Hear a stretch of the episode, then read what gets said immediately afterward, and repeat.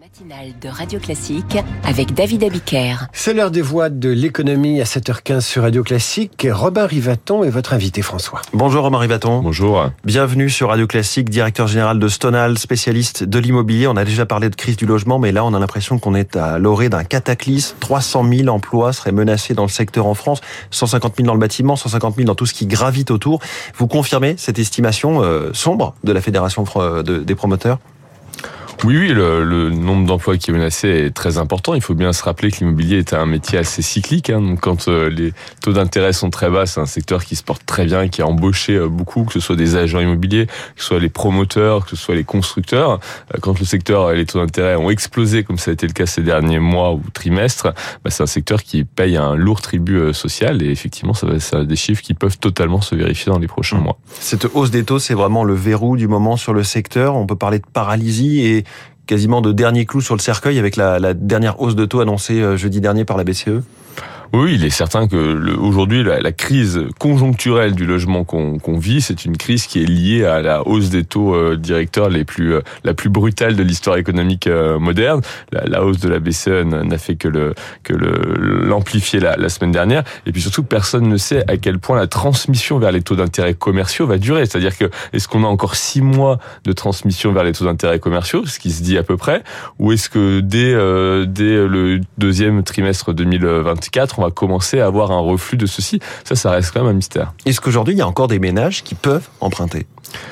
Oui, il y a des ménages qui peuvent emprunter. Ce sont notamment les secondos, euh, les secondos euh, accédants. qui euh, eux vont pouvoir recycler une partie de l'immobilier qu'ils ont déjà acquis dans l'achat d'un bien immobilier plus grand, et donc qui vont arriver avec un apport relativement conséquent dans leur projet immobilier. Il est certain, à l'inverse, que les primo accédants, qui arrivaient souvent avec très peu d'apport, 5%, moins de 10% d'apport, eux se retrouvent totalement euh, frappés par cette hausse des taux, qui, je le rappelle, euh, quand on est passé de 1 à 5%, on a grosso modo doublé le prix mmh. de total du bien. Oui, et donc les ménages qui cherchent à acheter revoient forcément leurs ambitions à la baisse en termes de, de mètres, de mètres carrés. C'est bah, au moins 20% de baisse. Voilà, la meilleure solution, c'est évidemment de, de, réduire la, la taille de, de, de, son projet, parce que beaucoup de gens ne veulent pas abandonner leur projet, ça se comprend bien, c'est des trajectoires de vie, ils ont besoin d'avoir une chambre supplémentaire pour leur enfant, ils ont envie d'avoir leur propre chez soi. Donc on voit bien que les gens ne souhaitent pas abandonner leur projet, ils sont extrêmement motivés pour continuer à accéder à la propriété, mais que là, ils sont obligés de, rechanger leur, leur mmh. plan assez massivement. En face de cette demande très contrainte par les l'offre ne fait que commencer à s'ajuster avec un début de tout début de baisse des prix? Oui, alors ce qui est déjà très dur à accepter hein, pour les propriétaires vendeurs.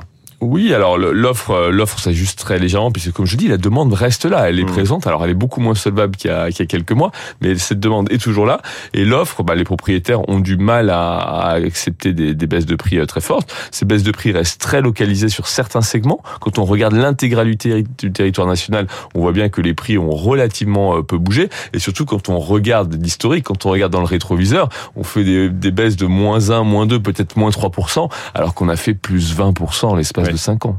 Oui, donc il y a encore des choses à ajuster. La question, c'est celle de la durée, en fait. Est-ce qu'on peut savoir combien de temps va durer cette phase? Le gouverneur de la Banque de France qui nous dit que l'inflation va être amenée à 2% début 2025. Donc si on fait un peu de politique fiction, dans un peu plus d'un an, on commencera peut-être à libérer euh, la pression, à faire rebaisser les taux? Ou c'est trop tôt pour le dire? C'est euh, non, je pense que on a l'année 2024. Beaucoup d'analystes attendent un signal de la part des, euh, des, banques centrales, à la fois du côté de la Fed, à la fois du côté de la Banque centrale européenne, sur euh, au moins une, une au moins une voire deux baisses de taux. Euh, la question, encore une fois, c'est la transmission aux taux commerciaux, la, il y a le taux direct. Et eh oui, ouais. il y a un taux directeur. Aujourd'hui, il faut savoir que pendant les, les, taux d'intérêt zéro, les banques commerciales avaient un produit qui, qui ne rapportait rien, le, le, le prêt, l'emprunt habitation.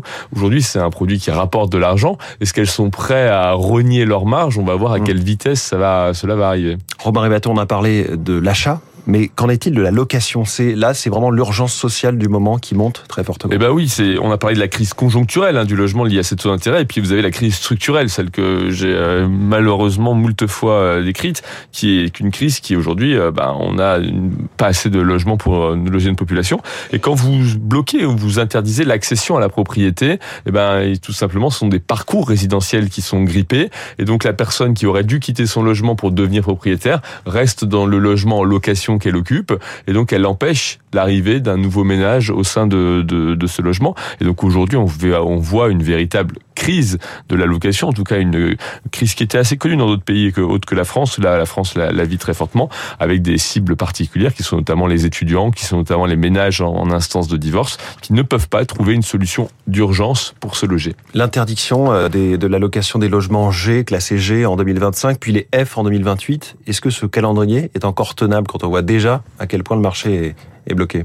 Je, me suis déjà exprimé là-dessus. Je pense que ce, ce calendrier aujourd'hui euh, devient de plus en plus irréaliste et on a vu la première euh, la première ouverture euh, de la, la porte par le, le, ministre la, la, semaine dernière. Disant ah, il a annoncé un truc très compliqué. Hein. Alors je sais pas si vous l'avez compris. C'est la capacité de, de, pouvoir passer de G à F sans accord de la copropriété et donc de, de pouvoir gagner entre guillemets trois ans sur sur le calendrier. Mais ce qui nécessiterait de faire des travaux deux fois? D'abord dans son logement et ensuite au sein de la copropriété. Pas forcément beaucoup plus. en tout cas, on voit qu'il y a une ouverture qui commence à se dessiner puisque mm. ce calendrier est relativement relativement compliqué à, à tenir et surtout il risque de sortir du parc des logements dont on a besoin aujourd'hui. Est-ce que euh, ce gouvernement qui a raboté très largement dans les, les, aides au secteur du logement, la fin du Pinel, euh, la révision du prêt à taux zéro, est-ce que vous y voyez une logique derrière autre que euh, sur les, la réduction des déficits publics?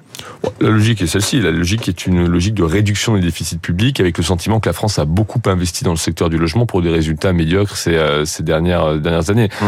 C'est une analyse qui mérite d'être nuancée. Comme je l'avais déjà aussi rappelé, l'Allemagne aujourd'hui investit plus que la France dans les aides au logement. Donc on voit bien que quand un pays est en croissance démographique, qu'il faut investir pour soutenir ce secteur-là. Aujourd'hui, on peut imaginer une baisse de la dépense publique en faveur du logement, mais il faut de l'autre côté envisager une baisse des normes pesant sur ce secteur. C'est le secteur qui est le plus normalisé. Dans n'importe quel projet de loi, vous avez des textes qui s'appliquent au logement, il faut aujourd'hui que l'on ait vraiment ce mmh. sentiment de se dire je veux bien qu'on baisse les aides, mais il faut bien qu'on baisse les normes face à cela. Vous avez fait partie de la commission Repsamen qui était sur ces sujets, il y a eu le CNR logement. Est-ce que vous avez l'impression d'avoir fait tout ce travail pour rien? En tout cas, on a les propositions qu'on a faites dans la commission Repsamen il y a maintenant trois ou quatre ans euh, peuvent être reprises telles quelles, rien n'aura n'aura changé. Euh, il y a un besoin urgent de se mettre d'accord sur le ce qui est toujours pas fait, qui est de se dire qu'aujourd'hui on a besoin de plus de logements pour euh, loger les, les Français euh, et que pour réussir à faire ça, euh, il faut qu'on ait deux choses, c'est-à-dire qu'on densifie plus, donc il faut qu'on construise des immeubles plus hauts, et de l'autre côté, il faut que l'on enlève une partie des normes qui pèsent sur ce secteur, sinon on n'arrivera clairement pas à loger les Français. Et comme je le dis parfois, il faut y a une pyramide. D'abord loger les gens, ensuite les loger bien et enfin les loger verts. Et vous avez raison, le diagnostic pour l'instant n'est pas partagé. Robin Rivaton, merci beaucoup. Merci à vous. Spécialiste de l'immobilier, directeur général de Stonal dans les voies de l'économie ce Et rendez-vous demain à 6h François pour la matinale de l'économie. La planification écologique de Madame Borne expliquée aux partis politiques hier à huis clos. C'est les coulisses de la politique avec David Doucan.